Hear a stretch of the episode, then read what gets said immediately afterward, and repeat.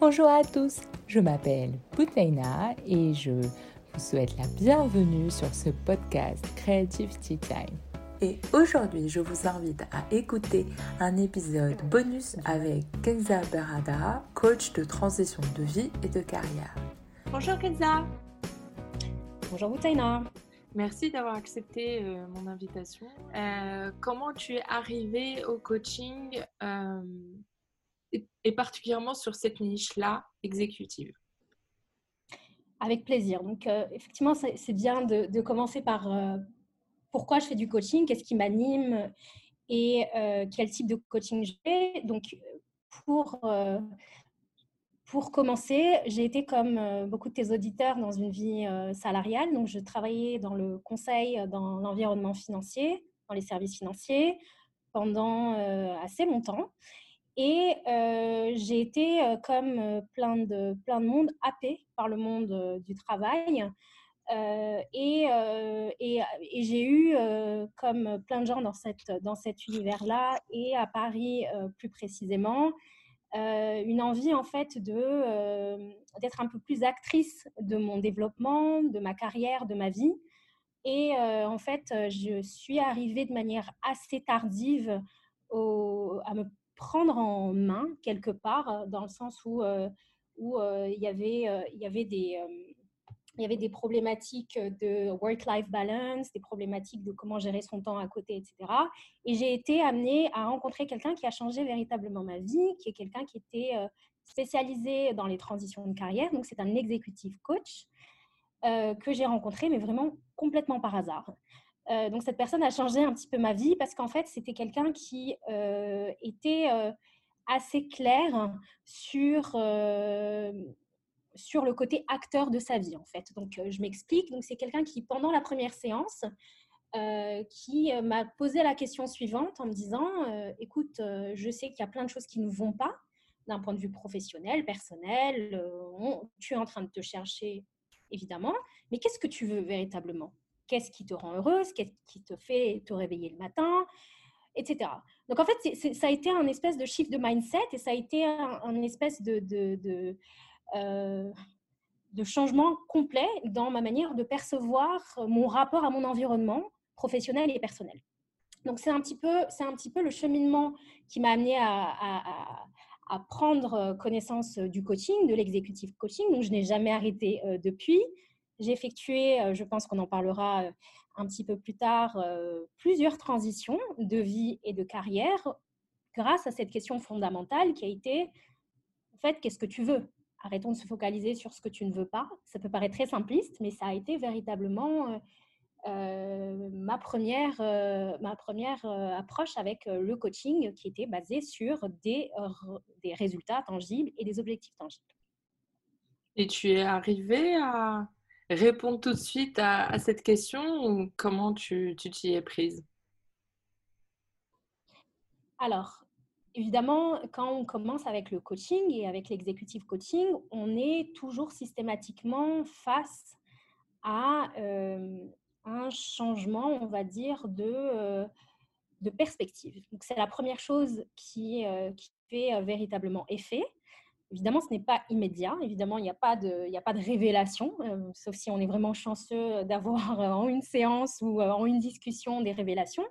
Mais en fait, ce qui est intéressant de manière euh, vraiment très générale dans, le coaching et plus particulièrement dans l'exécutif coaching, c'est que ça nous permet d'identifier des, euh, des modes de pensée, c'est-à-dire des peurs qui sont inscrites au fond de nous pour euh, qui nous empêchent d'avancer, des, des, ce qu'on appelle des patterns. Je vais, je vais utiliser beaucoup d'anglicisme, désolé, je, je, travaille beaucoup en anglais et j'ai été formée dans, dans, un système anglo-saxon je m'excuse d'avance. Mais les patterns, c'est pour expliquer aux personnes qui nous écoutent, c'est euh, des, des, signaux ou un mode de pensée ou euh, des balises en fait qui nous permettent de, euh, de, de, faciliter aussi notre rationalité en fait. On encode dans nos têtes des, des, des, des logiques qui ne sont pas forcément logiques, mais des logiques de pensée qui nous permettent de faire des raccourcis derrière. Exactement. J'aime beaucoup le mot raccourci parce qu'en fait, euh, notre cerveau, euh, notre cerveau a tendance à répéter certaines habitudes qui nous confortent en fait. Donc c'est en fait ce que tu dis très justement, c'est cette capacité de faire des choses en automatisme. Donc les patterns, c'est quelque chose qui est nos automatismes. Donc en fait, pour revenir à ce que je disais, donc l'executive coaching permet justement d'identifier dans un premier temps nos peurs sous-jacentes, qu'est-ce qui nous bloque, pour réaliser en fait ce qu'on a véritablement envie de réaliser. Donc on a toujours systématiquement euh, bah, la tendance de se focaliser sur ce qu'on ne veut pas, sur ce qui nous plaît pas, ce qui, nous déplaît, ce qui consomme notre énergie, etc. Mais euh, le coaching a tendance à nous focaliser sur la direction, euh, nos, nos, objectifs, nos valeurs, et, nous amène progressivement à construire les étapes pour y arriver. Donc, pour répondre à ta question, non, ça a été immédiat mais c'est un apprentissage sur nous et euh, sur euh, ces fameux patterns qui font qu'on on, essaye de changer ces automatismes vers des automatismes plus, on va dire, euh, constructifs et qui répondent à des objectifs, on va dire, beaucoup plus concrets. Et oh, avant de, discuter de cette méthode comment toi tu travailles avec tes coachés, toi d'abord, parce que cette histoire m'intéresse en fait. Tu es passé d'une d'un grand bouleversement d'un mode de vie d'un mode de vie plutôt sédentaire à Paris. Ensuite, tu t'es expatrié, de ce que j'ai compris, à Hong Kong. Est-ce que ces, ces, révélations entre guillemets dans le cheminement sont arrivées à ce moment-là avec l'expatriation ou un peu avant?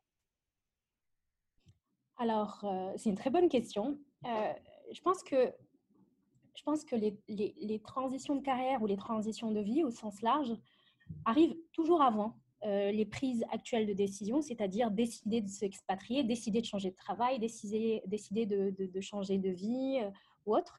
Donc, effectivement, ça commence toujours par euh, un écart entre euh, notre mode de vie, notre réalité et ce qu'on souhaite. Et il y, a y, a toujours un malaise entre, entre les deux. Donc il y a, y a de la frustration, il y a, il y a, de la colère, il y a...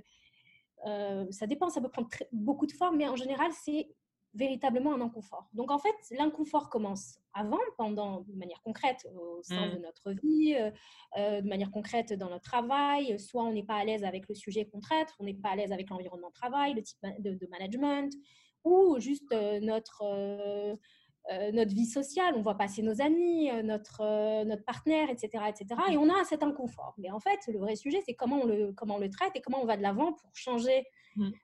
cet inconfort-là. Donc, euh, pour répondre à ta question, euh, oui, j'ai effectué euh, plusieurs transitions de carrière, mais j'appelle ça vraiment des transitions de vie.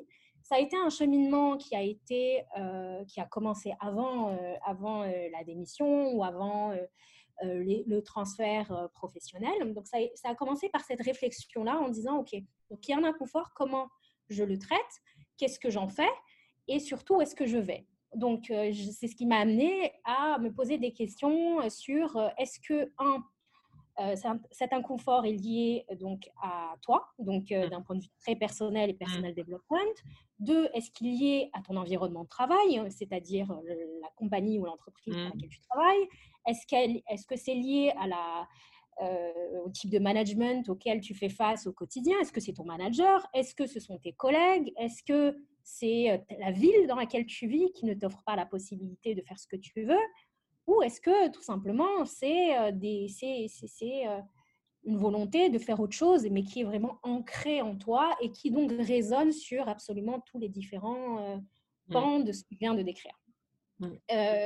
donc, c'est pour ça que j'appelle ça des transitions de vie et pas forcément de carrière, parce qu'on a tendance à, à, se focaliser surtout sur l'aspect carrière, mais on le sait et on le voit, euh, ça vient systématiquement toujours d'une volonté de transitionner, de faire autre chose et d'être beaucoup plus aligné avec, euh, avec euh, ses valeurs. C'est ce qui m'a amené à, en fait, avec ce travail, avec ce coach-là, sur moi-même, et c'est un travail vraiment très, très personnel, de me mmh. poser les bonnes questions et d'identifier sur quel aspect il fallait, il fallait enclencher un changement ou une j'ai une question peut-être euh, bizarre, mais comment tu définirais euh, la différence entre un coach et un psy?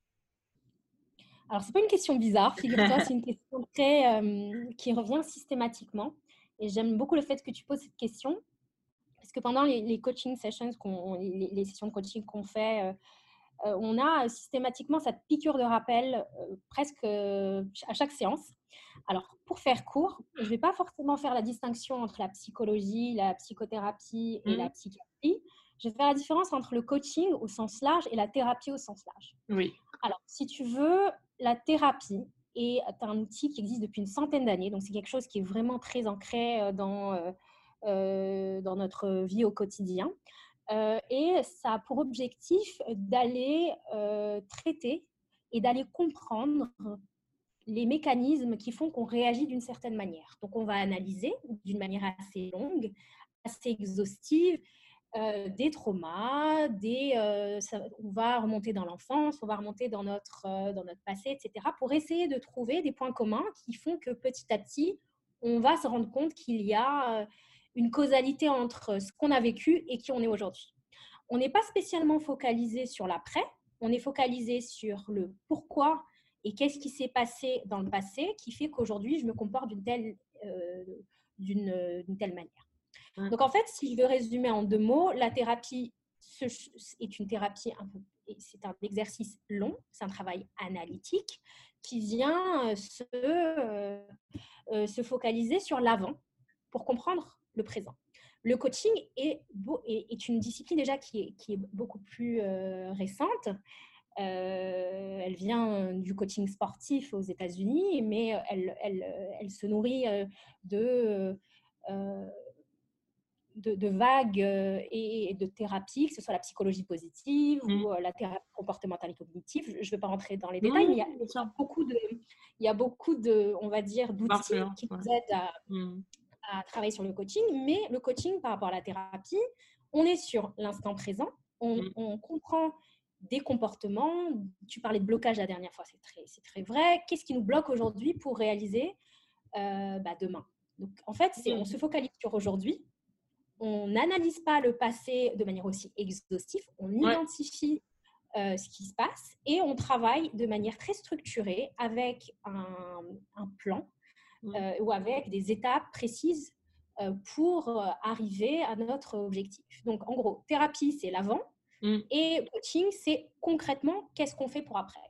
Si mm. ça pose bien le cadre par rapport à la question que je voulais te poser c'est, euh, on, le voit bien euh, qu'aujourd'hui, euh, enfin, moi en tout cas, je suis entourée de personnes qui ont des crises de sens plutôt liées à leur monde professionnel, leur mode de travail, liées, comme tu disais, soit à l'environnement, soit à la question des valeurs de l'entreprise avec laquelle ils travaillent, des choses comme ça.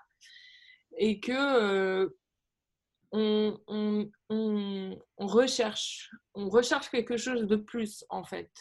Euh, plus que euh, juste euh, avoir un salaire, un bon salaire confortable, ce qui est quand même énorme, mais on recherche quelque chose de plus. Ce sens-là est, pas toujours évident à trouver. Quand tu as des personnes du coup qui viennent te voir sur la question de, donc, de transition, et, pour qui généralement, comme tu dis, la question de carrière n'est qu'un pendant, en fait, c'est une question de transition de vie de manière générale. Comment maintenant, on va passer à la question opérationnelle, comment tu les accompagnes, quelles sont les questions euh, qu'il faut avoir en tête? Alors, c'est une, c'est, une question euh, assez large. Je vais essayer de donner euh, des. je vais, être, je vais, je vais essayer d'être la plus, la plus concrète possible. Alors, effectivement, ça dépend des objectifs que euh, qu'on se fixe euh, et que la personne qui vient nous voir hein, euh, se fixe elle-même. Donc, la, première chose, c'est que des fois, on n'est pas conscient. Des fois, je, je, reçois énormément de personnes et j'accompagne énormément de personnes qui arrivent avec un objectif qui est un objectif en fait de fuite en avant ou un, objectif, je, ne le dis jamais évidemment, mais on appelle ça des exercices de fuite en avant, c'est-à-dire que ou de, euh, euh, ou de euh, on va dire, de distanciation par rapport à une situation qu'on n'aime pas. tu, tu, donnais un exemple du fait que ça fonctionnait peut-être pas d'un point de vue professionnel pour plein de raisons variées et, très très différentes. Et donc, on arrive en général face à une personne qui nous dit Je ne veux plus de cette situation. Je suis en décalage complet par rapport à cette situation. Euh, je suis dans un mal-être, euh, ça ne va pas, euh, j'ai peur de basculer dans quelque chose de très négatif, etc. Comment je peux m'en sortir?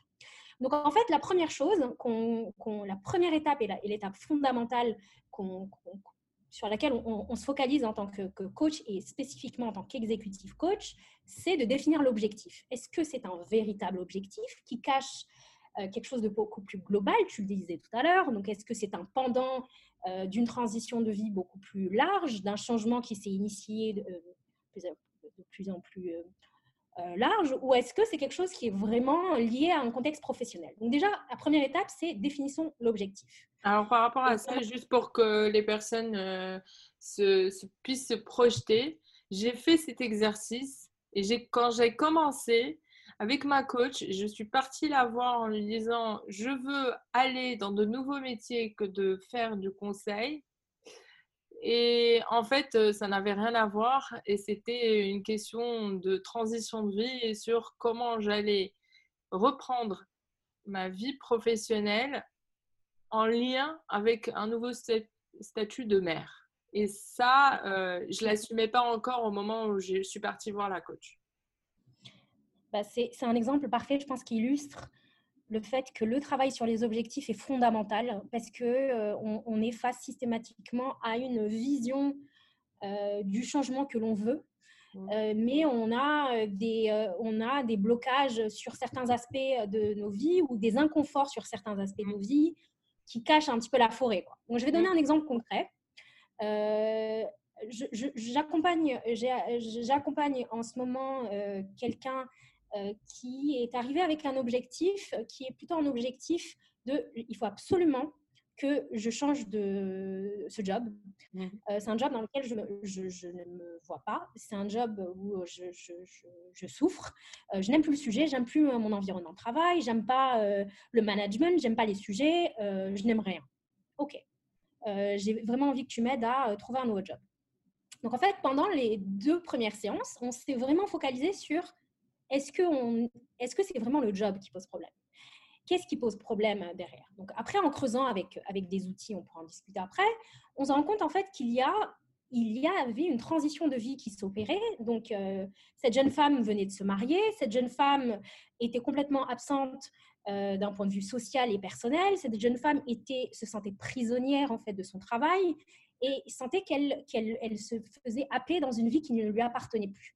Donc, en fait, le symptôme euh, qui était que le travail prenait beaucoup trop de, temps, en guillemets, de, sa, charge mentale ou de sa vie, était qu'un symptôme, ce n'était pas la réalité. En fait, c'était comment, en fait, qu'est-ce que je veux au quotidien, qu'est-ce qui fait que euh, ma vie fera du sens, comment je peux organiser ma journée de travail pour faire des choses euh, pour mon développement personnel et euh, pour aller dans le sens d'une de, de, euh, vie plus riche d'un point de vue social, euh, etc. Et donc, en fait, on s'est rendu compte que progressivement, on a travaillé sur autre chose qui était un travail de résilience émotionnelle et un travail, en fait, de développement personnel sur savoir équilibrer sa vie personnelle et professionnelle. Et, et c'est la dixième séance qu'on fait ensemble. Et par ah. exemple, on est arrivé au stade que c'était en fait que le, c'était un symptôme, mais ce n'était pas la réalité. La réalité, c'était un travail qu'on devait faire sur nous-mêmes. Le travail, euh, en fait, on peut en tirer euh, ce qu'il euh, ce qu'il faut en tirer, pour, etc. Et, en fait, l'idée, c'est vraiment de se focaliser sur soi. Donc, voilà un exemple concret de l'importance de travailler sur ses objectifs et, et, être plutôt acteur de son changement. Donc, je dirais que c'est la vraie première étape de toute activité de coaching et tout accompagnement de coaching. Et poser les bonnes questions, parce qu'au final la difficulté, euh, c'est de creuser un peu plus, euh, un peu plus loin en fait que la simple question quels sont nos objectifs, parce que parfois on est dans le déni. Oui, absolument. Absolument. Et c'est le, travail de coach de comprendre en fait les, ses peurs. Donc le déni, c'est aussi des peurs d'affronter euh, quelque chose. Ça, peut être également des blocages sur des croyances négatives qu'on a. Donc, c'est un véritable travail qu'on fait dans le coaching une fois qu'on a défini ces objectifs-là. C'est la deuxième partie du travail. C'est, OK, donc en fait, qu'est-ce qui te fait véritablement peur Qu'est-ce qui fait que tu es en fuite par rapport à un certain nombre de choses etc. Donc, un deuxième exemple que je vais prendre, c'est un exemple plutôt concret. Je pense que c'est important pour les auditeurs aussi de, de, concrétiser les choses. Alors concrètement, on voit très régulièrement des personnes qui euh, nous expliquent que euh, pour se focaliser sur la, carrière professionnelle, nous expliquent qu'elles ne sont plus heureuses dans, dans leur poste actuel pour euh, des raisons diverses et variées, d'accord? Mais qu'elles n'ont ni la force ni la visibilité sur comment s'y prendre pour après. Et elles se sentent en fait prisonnières mmh. d'un travail ou d'un environnement de travail qui les happe. En fait. Donc on est, comme tu disais, un peu dans du déni des fois, on est dans du... Euh, euh, on est figé face à une situation et on a le sentiment d'être prisonnier ou prisonnière d'une situation qui nous dépasse. Et c'est là où je pense que la valeur euh, ajoutée du coaching et de l'exécutif coaching est immense. Et on commence à se focaliser sur concrètement. D'accord. Qu'est-ce que tu ne veux plus dans ce travail? Ça, on n'a on a aucun problème en général pour faire, euh, pour cette liste très exhaustive, euh, une liste à l'après-vert de ce qu'on n'aime pas, le management, euh, notre work-life balance, etc. Donc, la liste est très longue en général et c'est quelque chose, c'est un travail facile. La deuxième étape est de se dire, OK, donc on sait ce qu'on ne veut pas. Mais qu'est-ce que tu veux véritablement? Ah oui, non, mais c'est pas possible, etc. Donc, on est, on est dans, dans une difficulté de, d'exprimer ce qu'on veut. On a un certain nombre d'outils qui nous permettent de, sur, lesquels on peut travailler. Tout simplement, ce sont nos valeurs, ce qu'on appelle les core values, quelque chose d'assez fondamental, savoir ce qui nous drive, savoir ce qui nous, ce qui nous anime.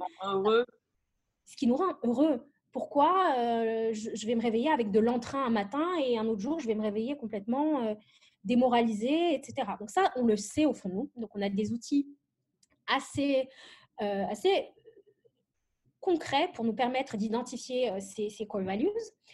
Donc ça, c'est nos valeurs, ce qui nous drive, qui on est. Ensuite, qu'est-ce qui nous rend heureux? Et en fait, dans quel type d'environnement on se sent épanoui, on se sent à l'aise, etc. Donc, on, on, essaye de, on va dire, de débroussailler le terrain.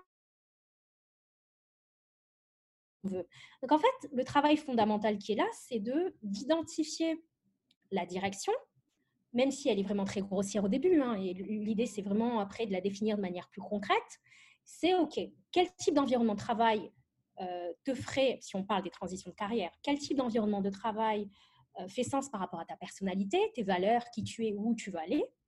Et OK, donc maintenant le travail qu'on va faire une fois qu'on sait ça, c'est quelles sont tes peurs? Pourquoi tu penses que tu ne peux pas aller de cette situation actuelle qui est une situation où tu te sens prisonnière vers une situation qui est euh, en fait idéale, si tu veux. Et donc, on travaille sur les peurs, on travaille sur les blocages, on travaille sur, euh, sur ces pensées négatives, sur ces pensées limitantes, etc.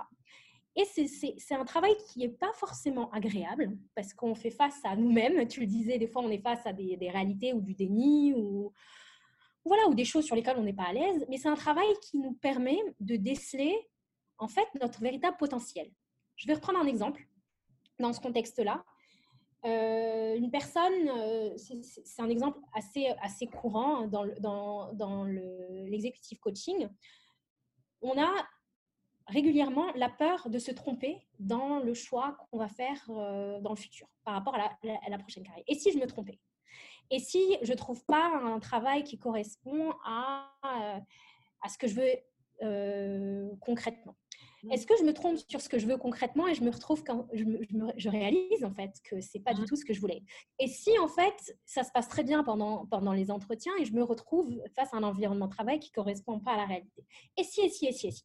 Donc en fait c'est un travail qui nous permet d'identifier nos, nos, bloqueurs en fait par rapport à cette avancée. Donc en fait, une fois qu'on a fait ça, un des outils que, que, moi personnellement euh, j'adore, c'est un, un outil qui est d'une simplicité mais infinie, qui correspond, qui, qui, qui, consiste pardon, à se focaliser sur des situations similaires qu'on a réussi à dépasser dans le, dans, dans le, dans le passé, en fait. Exemple.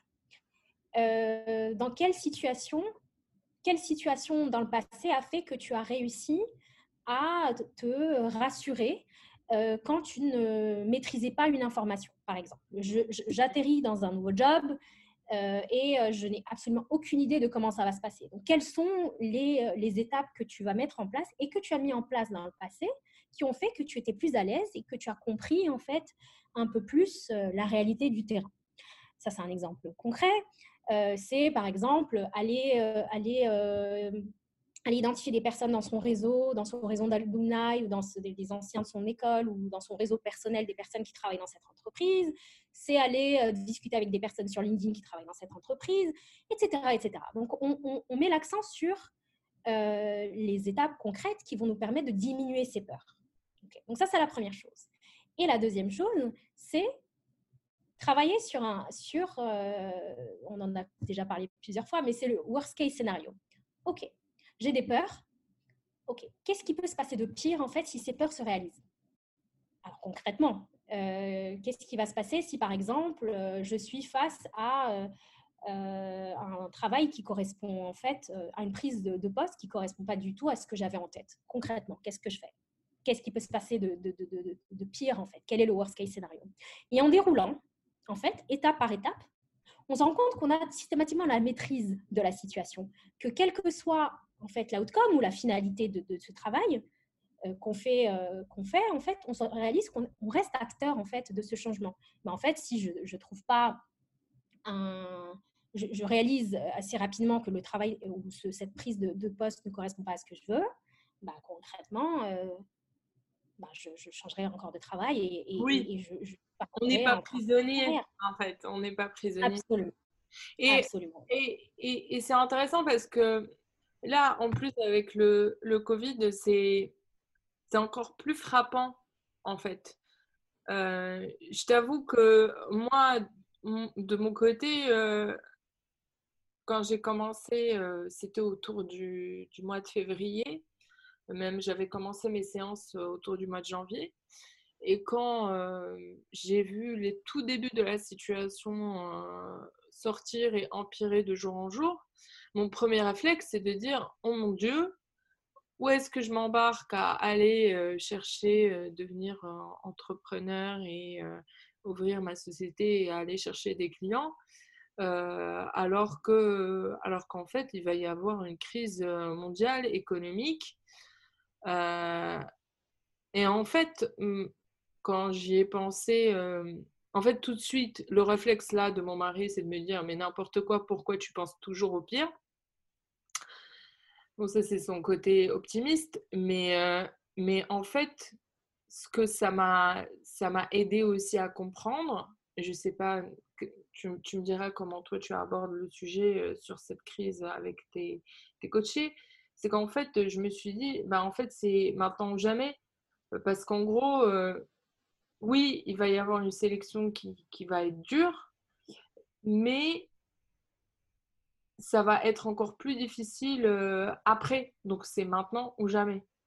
Parce que après, euh, j'aurai repris un, travail confortable, entre guillemets, et plus on s'enfonce dans un confort, euh, plus c'est difficile de sortir dans quelque chose de nouveau. Alors, pour répondre à cette question, je pense que ce que tu, ce que tu abordes, il y, a, plusieurs aspects. Donc, le premier, c'est évidemment la résilience émotionnelle ou la résilience au sens très très large du terme face à une situation qu'on ne contrôle pas. Et le deuxième point que tu abordes, et merci de l'aborder parce que je pense que c'est assez fondamental dans, dans, dans ce qu'on fait dans le coaching, c'est la notion de responsabilité. Qu'est-ce que je peux faire quand je ne maîtrise pas euh, les tenants et aboutissants d'une situation? Mmh. C'est un peu le cas de, de, de, de la crise sanitaire et de la crise euh, économique qu'on est en train de vivre, c'est est-ce que je suis dans une attitude contemplative en attendant que ça passe, ou est-ce que euh, j'ai, un, les capacités de me prendre en main, et deux, comment je m'y prends, en fait, si j'ai cette capacité de me prendre en main. Donc, pour revenir au premier sujet, qui est un véritable sujet, et euh, sur lequel on, est très, très souvent sollicité, c'est la notion de résilience. Donc en fait, on est face à une situation assez euh, particulière. Je ne vais pas refaire le constat. Je pense que tout le monde, on a, euh, on a, on a marre d'entendre parler du Covid. Mais euh, le, constat est, simple en un mot. On est face à quelque chose qui dure. On est face à quelque chose qu'on ne contrôle pas. On est face à des, des, éléments complètement exogènes qui arrivent mmh. d'un point de vue financier, économique et même personnel qui, qui, qui ont, enfin, on a le sentiment que ça va durer un petit moment. On ne sait pas. Oui, oui.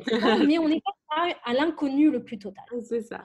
Donc, la résilience, c'est cette capacité, en fait, d'être dans, dans l'instant présent en se disant, je ne maîtrise pas, euh, je ne maîtrise pas demain, mais qu'est-ce que je peux faire aujourd'hui pour aller mieux demain Et ça, c'est très compliqué à, appréhender parce que nous avons, notre cerveau a tendance à se rattacher à ce qu'il a l'habitude de connaître et a besoin en fait d'être rassuré, de visualiser demain pour en fait se sentir euh, euh, équilibré quelque part. C'est mmh. notre cerveau qui nous joue euh, quelque part des tours et on a et on a tendance à se focaliser sur le négatif parce que l'inconnu nous fait d'un point de vue cognitif et d'un point de vue euh, euh, euh, hormonal, etc., mais profondément et intrinsèquement peur. Donc cette peur de l'inconnu, qu'est-ce qu'on fait?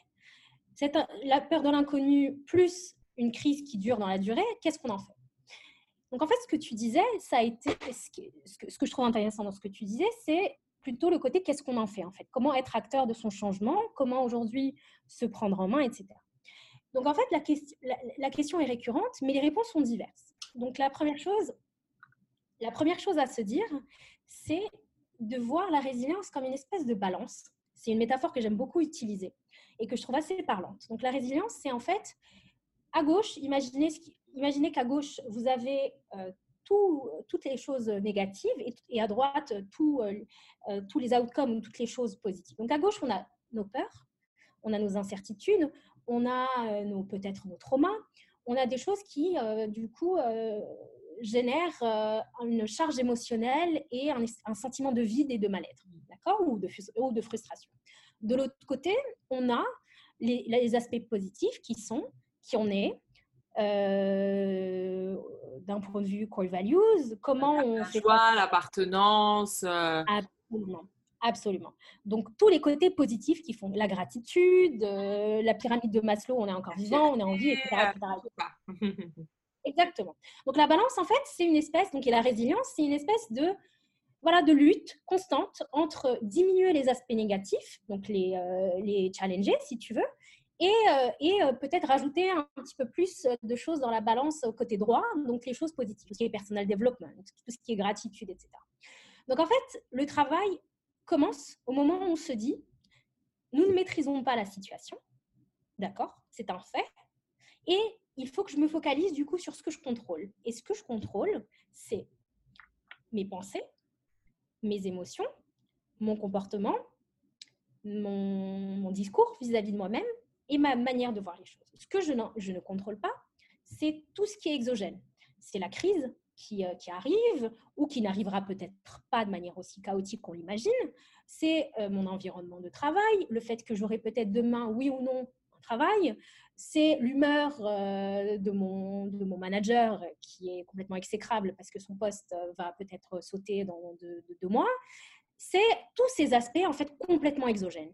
Et si on arrive, en fait, et c'est quelque chose d'assez puissant, de se focaliser sur ce qu'on peut contrôler, d'avoir ensuite en tête cette image de la balance, qu'est-ce qu'on peut faire pour minimiser ses peurs, c'est quoi le worst case scénario, euh, minimiser justement euh, ses, doutes, ses incertitudes, se focaliser sur ce qu'on peut contrôler, et de l'autre côté, maximiser les petites histoires. Euh. Absolument. Donc, c'était maximiser cette, cette, ce personal development, cette gratitude, nos achievements, se rappeler que dans des situations similaires, on a réussi à dépasser certaines choses, etc. Mm.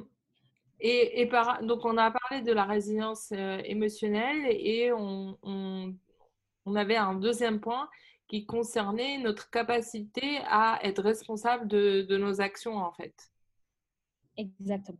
Donc, le, le deuxième point, c'est la résilience, comprendre quels, quels, sont les outils qui peuvent nous amener à être un peu plus résilients. Donc, ce qu'on contrôle et ce qu'on ne contrôle pas. Et en fait, le deuxième aspect qui est lié au premier, donc ce qu'on contrôle, ce qu'on ne contrôle pas, c'est se focaliser sur, OK, donc là, je suis face à une situation que je ne contrôle pas. Est-ce que je vais être prisonnier euh, d'un,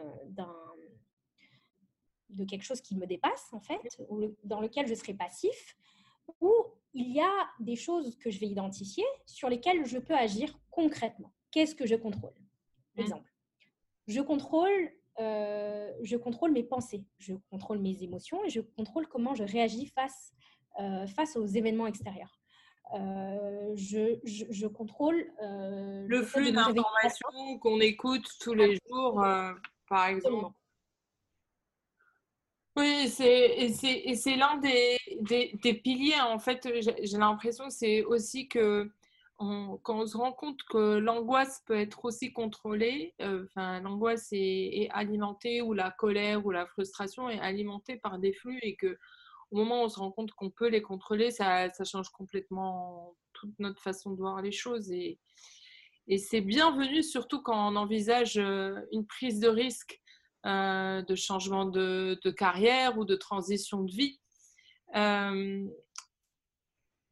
et par rapport à ça, maintenant que toi, tu es passé, euh, on va dire, entre guillemets, de l'autre côté de, de la rive, euh, qu'est-ce que tu en gardes un peu? Parce que ça n'a pas dû être un long fleuve tranquille et tu le vois aussi avec tes, tes coachés. Euh, ça rejoint peut-être la question de la résilience émotionnelle, mais concrètement, comment tu es arrivé à rester en fait euh, motivé à, à, finir cette transition de vie pour en commun, enfin pour démarrer une nouvelle étape? Alors j'ai fait, alors pour répondre à ta question, on est, euh, on est euh, systématiquement dans des transitions donc perpétuelles.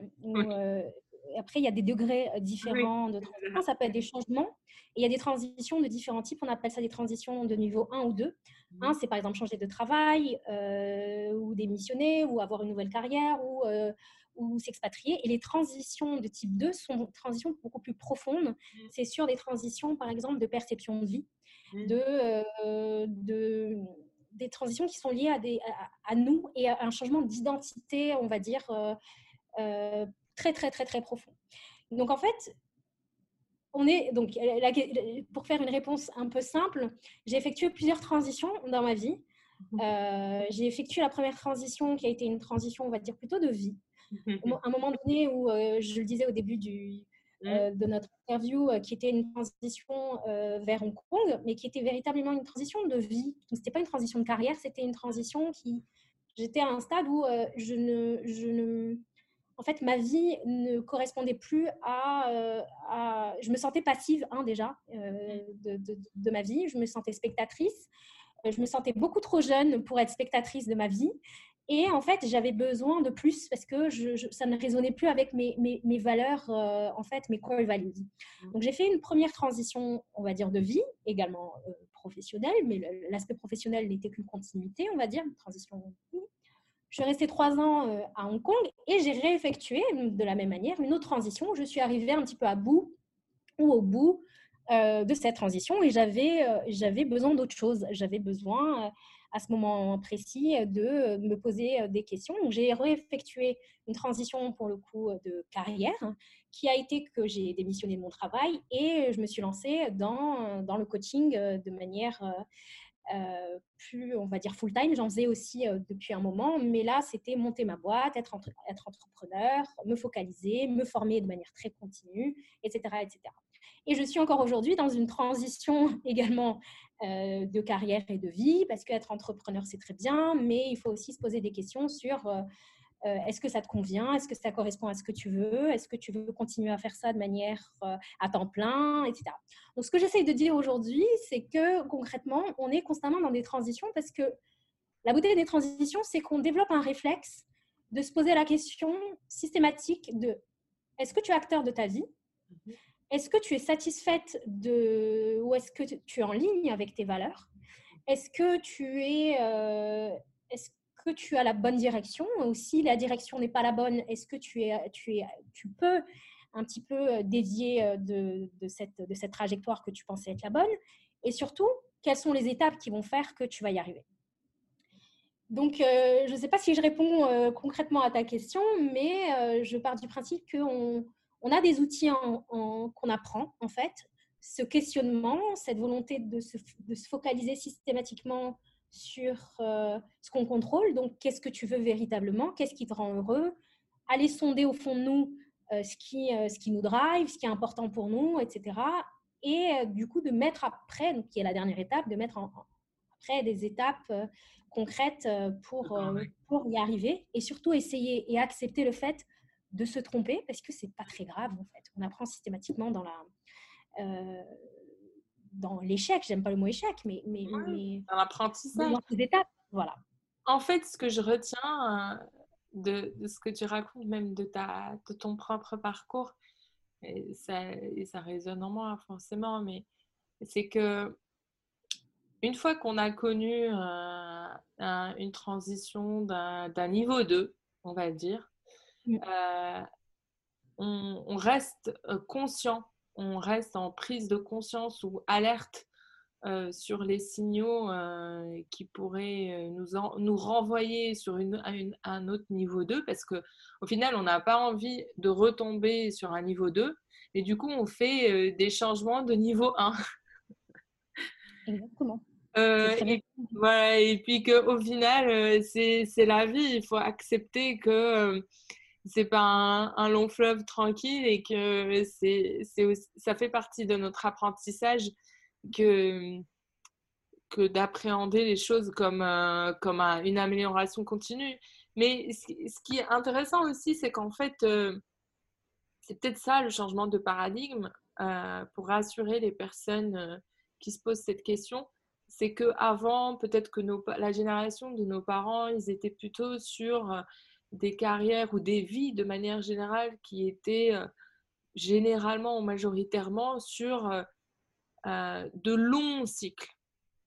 Alors qu'aujourd'hui, en fait, on peut avoir, on a l'occasion, heureusement aussi, c'est une opportunité de vivre plusieurs vies dans une seule. Absolument, et c'est très très très juste. Et on a quelque part euh, la liberté et le droit à l'erreur. c'est quelque chose qui est important de répéter. On a le droit à l'erreur. Et l'erreur aujourd'hui n'est plus vécue comme, euh, comme quelque chose de négatif. Au contraire, c'est vécu comme quelque chose de révélateur de soi, révélateur de ses capacités, révélateur de sa force. La culture anglo-saxonne et les Américains sont très forts pour, euh, pour on va dire, focaliser sur les échecs qui sont des sources de, de, de, d'apprentissage, en fait. c'est quelque chose euh, d'important. Et je pense que si on, si, si on résume un petit peu ce qu'on, ce qu'on s'est dit de manière très concrète, réussir une transition ou effectuer une transition déjà, et ensuite la réussir, et, et, quelque chose de, qui fait peur. En fait, on a le sentiment qu'on on, on, va, on va s'embarquer euh, dans euh, un processus long, dans un processus qui va nous bouleverser, qui va nous, euh, nous secouer dans, dans, tous les sens. Et on a, on a le sentiment que peut-être que c'est c'est peut-être quelque chose de dangereux parce qu'on va aller dans l'inconnu et quelque chose qu'on ne maîtrise pas. Mm. Donc le coaching et vient traiter exactement cette peur-là, en fait. Mm. Donc on est toujours systématiquement dans la recherche de, si on devait retenir une seule chose, c'est se focaliser, un, systématiquement, dès qu'on est face à une situation ou, ou, à des questionnements, sur ce qu'on contrôle et ce qu'on ne contrôle pas. Numéro un. Deux, se rappeler dans des situations similaires ce que nous avons, comment nous avons pu gérer ces situations mm. euh, dans le passé et quelles sont nos, euh, nos forces. Oui. Voilà, et nos ressources, absolument.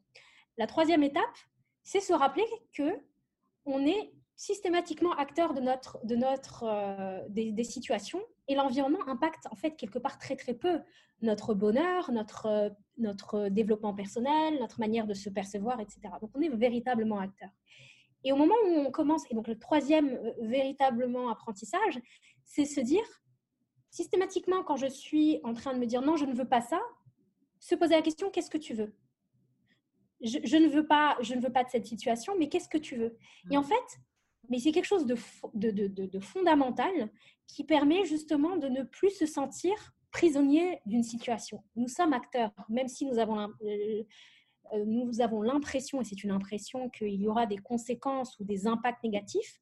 L'idée, c'est d'en prendre conscience et d'assumer en fait derrière euh, ces impacts-là et savoir si ça nous va. Si ça ne nous va pas, bah, du coup, on ne prendra pas, prendra pas cette, cette, cette décision. Je vais prendre un exemple pour conclure sur ça un exemple personnel qui était qui est tiré justement de ma première transition de vie et ma transition de carrière au moment où j'ai pris la décision de déménager à Hong Kong, de prendre un CDI, de, de, prendre un, très gros poste managérial qui était nouveau, d'intégrer une nouvelle, une nouvelle structure, etc. De quitter, euh, de quitter euh, tout, on va dire, ma, comfort zone et tout ce que je connaissais en fait euh, à Paris. Donc je suis face à l'inconnu, je suis face à des peurs, évidemment. Est-ce que je vais réussir? Est-ce que c'est une mauvaise idée? Qu'est-ce que je fais? Etc. Et je suis face aussi à euh, un espèce de, c'est très bien d'être acteur de son destin, mais ça fait quand même très peur. C'est toujours, un peu le, sous-jacent de tout ça. Mais c'est très bien de, tenter des nouvelles choses, mais est-ce que je vais y arriver, etc. En fait, ce qui m'a énormément aidé, énormément aidé, et c'est la chose que je, conseille systématiquement dans toute transition de vie, c'est de me dire, c'est quoi le worst case scénario Qu'est-ce qui peut se passer de si terrible?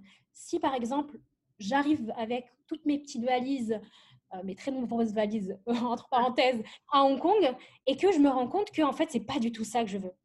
Bah, c'est pas grave, bah, j'ai un backup plan. Et mon backup plan, c'est euh, je reviens à Paris, je repostule. J'avais un espèce, et je l'avais dans mon application d'iPhone, dans mon application Note, et c'était mon backup plan. Et mon backup plan, en fait, me permettait de me dire, OK, en fait, je, peux me tromper, c'est pas très grave. Ce sera, une, ce sera une histoire de temps, ce sera une histoire... Euh, il n'y a pas mort d'homme, en fait, au vrai sens du terme, je m'en sortirai. Donc, en fait, si j'ai un conseil, mais alors, si c'est la chose sur laquelle, en fait, on, on devrait se focaliser aujourd'hui, c'est oui, être acteur de son destin, euh, c'est très bien. Euh, c'est effrayant, c'est même terrifiant, c'est paralysant des fois, mais travaillons sur notre backup plan. Quel est le worst scénario Qu'est-ce qui peut se passer? Et franchement, c'est quelque chose d'assez libérateur et c'est quelque chose de, euh, qui nous permet en fait d'avancer en nous disant bon ok au pire des cas bah, je reviens au pire des cas j'ai un toit au pire des cas je, je, mangerai à ma faim au pire des cas etc etc etc c'est un incroyable message d'espoir aussi, positif sur, euh, sur nos capacités et, de, et, de croire en nous-mêmes en fait. Absolument, il faut, il faut, euh, on n'a pas tous les mêmes capacités, on n'a pas tous la même euh, force et on n'a pas la même force à des différents moments de nos vies. Mais, mais, mais ce qu'on a on, a, on a tous en nous cette capacité véritablement de se sonder et de savoir ce qui fait sens pour nous est ce qu'on peut contrôler? Et ce qu'on ne peut pas contrôler? On pose systématiquement la question, pendant cette période, on reçoit énormément de personnes qui se posent des questions pendant cette, cette, cette phase euh, de crise économique ou sanitaire, euh, qui font appel à des coachs et à des exécutifs coachs et qui nous disent Ouais, mais j'attends que ça se passe, en fait, que cette crise passe pour savoir ce que je veux. Il y a beaucoup euh, ou j'attends que ça se passe. Il y a beaucoup d'attentisme il y a beaucoup d'attentisme. Et en fait, et si ça, ça dure six mois? Et si ça mm. dure un an? Et est-ce qu'on va se laisser vivre? Est-ce qu'on va attendre que... Est-ce qu'on peut contrôler certains aspects de nos vies? Est-ce que ça peut être euh, juste euh, euh, libérer de la charge mentale, par exemple? Toujours se rappeler cette balance. Qu'est-ce qu'on peut faire de plus aujourd'hui? Célébrer les, les, petits wins de la vie du quotidien. J'ai réussi à me lever, j'ai réussi à aller travailler, j'ai réussi à faire une séance de yoga, de parler à quelqu'un que j'aime. Ça peut être n'importe quoi, mais surtout se focaliser sur ce qu'on a accompli et pas le reste à faire. et, puis, tu parlais de, la, de se libérer de la charge mentale. En fait, on ne s'en rend pas compte, mais, mais euh, toutes les, les, frustrations, les irritations, euh, les agacements, euh, les crises d'angoisse, tous ces éléments négatifs constituent aussi de la charge mentale qu'on va reminer toute la journée et qui vont nous prendre énormément d'énergie alors que pourrait cette énergie même pourrait être placée dans d'autres petits pas, petits projets. Hein. Ça peut être vraiment un, tout petit niveau, mais de commencer petit déjà pour reprendre confiance euh, sur nos capacités à, à avoir de la ressource en fait. C'est, je trouve ça très joliment dit. Euh, par exemple, dans toutes les sessions de coaching, euh, dans toutes mes sessions de coaching, sans exception, on travaille systématiquement en parallèle euh, sur euh, comment regérer son énergie, donc cette charge mentale, comment je fais pour avoir l'énergie d'entreprendre et d'être acteur en fait de cette transition-là, et de l'autre côté, quels sont les outils qui me permettent d'aller d'un état 1 à un état 2 et les différentes étapes. Mais la charge mentale est fondamentale, elle est structurante, etc. et ça, c'est très juste. Et, par exemple, la charge mentale, ça peut être se focaliser sur la pyramide de, Maslow, qu'on connaît tous. Je peux, je peux, je peux, l'expliquer en deux mots. La pyramide de Maslow, pour ceux qui, qui, n'en ont jamais entendu parler, c'est se focaliser. La pyramide de Maslow est, constituée en fait d'une espèce de, couche qui mmh. correspond tout en bas à nos besoins, on va dire, euh, basiques, nos besoins physiologiques. C'est euh, euh, ne pas avoir faim, ne pas avoir soif, pouvoir respirer, pouvoir dormir, avoir un, toit. Juste après, on a ce besoin de sécurité, avoir un environnement stable, prévisible, sans anxiété ni crise, par exemple.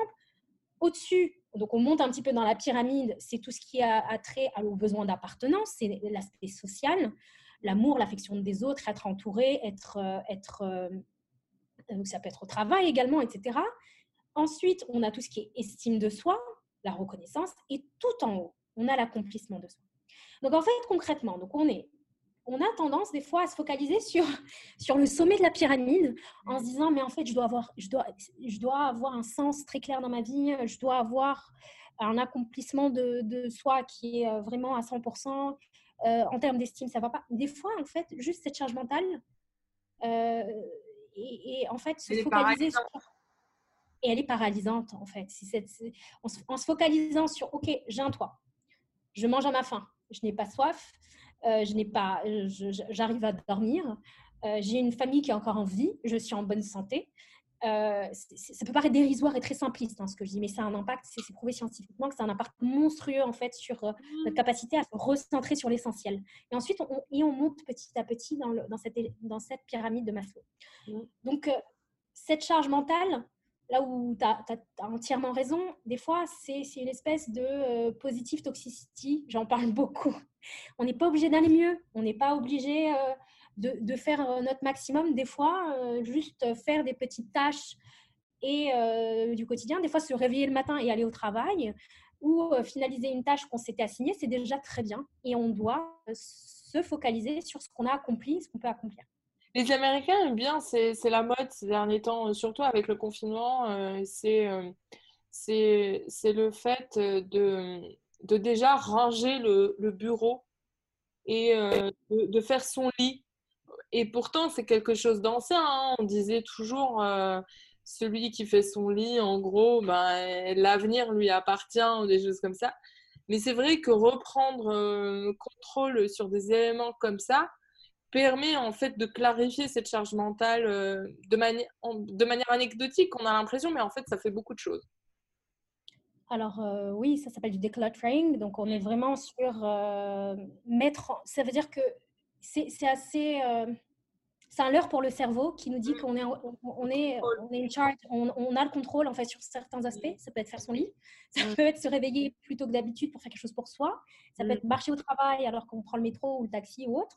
Ça peut être, donc ça veut dire qu'on commence à devenir acteur et notre cerveau en fait, non seulement il croit, mais euh, se dit ok, bah, si je l'ai fait pour cette petite tâche, je peux le faire pour une tâche un peu plus moyenne, etc., etc.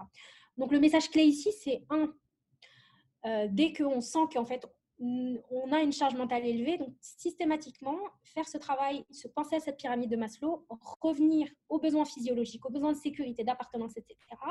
Faire un travail de gratitude qui est fondamental en se disant, j'ai déjà ça, et je vais travailler pour avoir plus.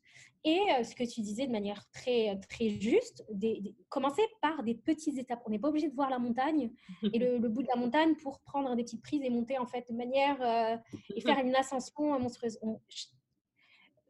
les, les, les, Américains disent each, each, each, day at a time et moi je trouve ça très vrai. Chaque jour, euh, en fait, ouais, de, de, de, de choses faisables. Ouais.